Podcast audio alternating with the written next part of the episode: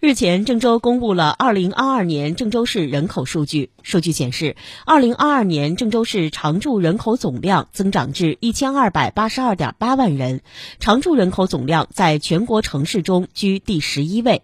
昨天上午，记者在街头随机采访发现，郑州经济社会的快速发展，让越来越多的人选择留在这里。采访中，不少市民表示，越来越多的人选择留在郑州，离不开郑州经济的发展。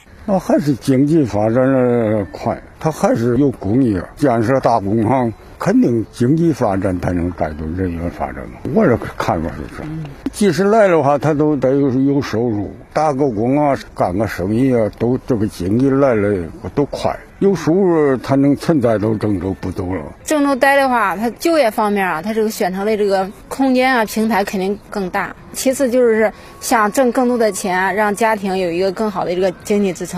除了经济发展外，便捷的交通、优美的环境，也是不少市民选择留在郑州的原因。道路呀，比以前要干净好多，还有那个绿化之类的，比以前多一点吧，也质量好一点，茂盛一点。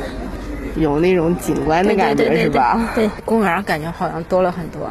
其次的话，就感觉你像那个交通啊，那时候上班的时候只能坐公交车，每天早上五点多六点都要起来，因为那时候上班也远嘛。你现在最起码交通比原来也快了嘛，坐地铁各方面。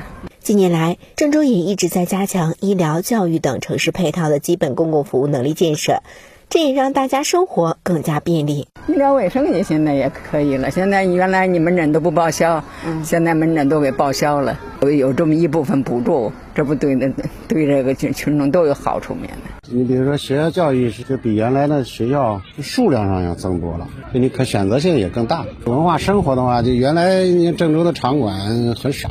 现在，河南省博物院、商都遗址博物院、大河遗址博物院、这个新郑州博物院、美术馆这些，丰富了大家的文化娱乐生活。随着你环境的改善，你的文化娱乐生活更好，你的这种教育啊、医院呢，啊，这种普惠的这种政策更多，那么人们就越来越愿意到这个城市来生活。